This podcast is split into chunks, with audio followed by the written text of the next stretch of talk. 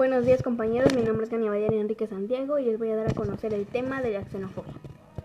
El término xenofobia proviene del concepto griego compuesto por xenos, que significa extranjero, y povos, miedo. La xenofobia, por lo tanto, hace referencia al odio, recelo, hostilidad y rechazo hacia los extranjeros. La palabra también suele utilizarse en forma extendida con la fobia hacia los grupos étnicos diferentes o hacia las personas cuya fisonomía cultural y política se desconoce. La xenofobia es una ideología que consiste en el rechazo de las identidades culturales que son diferentes a la propia.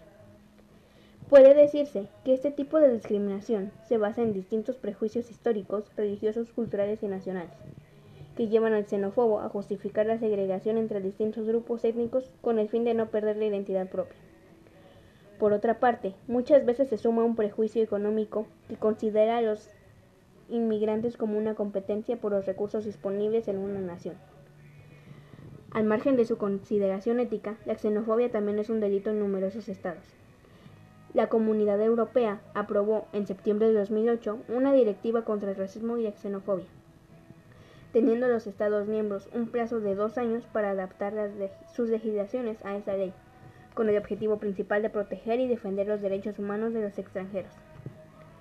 De todos es conocido que el tema de discriminación ciertamente no se reduce al asunto de los extranjeros. Existe discriminación racial, de sexo, de edad, etc. Pero algo que vale la pena señalar es que el extranjero, además de ser víctima potencial de prejuicios por su lugar de origen, lo puede ser también por su condición social.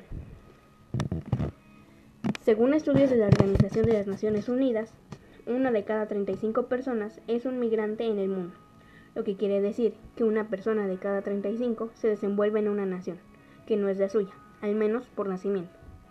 Y si el número total de migrantes pasó de 150 millones de personas en 2002 a 214 millones de personas actualmente, el porcentaje del número de migrantes en relación con la población mundial se mantiene, ya que solo ha aumentado 0.2% en los últimos 10 años.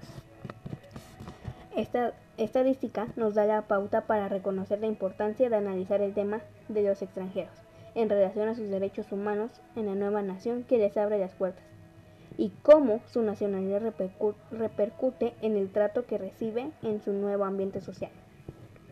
Y para concluir, citaré un párrafo de Joaquín Arango. Si bien a esta, la inmigración, nunca le ha faltado enemigos, en el pasado tendía a prevalecer una valoración positiva de la misma. Basta analizar la mitología dominante en el imaginario colectivo de las viejas sociedades receptoras para confirmarlo.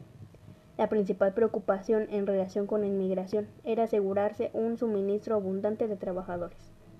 Tanto su llegada como su integración en la sociedad como pobladores permanentes se fomentaban activamente aunque no solo la inmigración era sobre todo vista como una fuente de oportunidades, de vivificación económica, cultural y de todo orden, incluso como una bendición.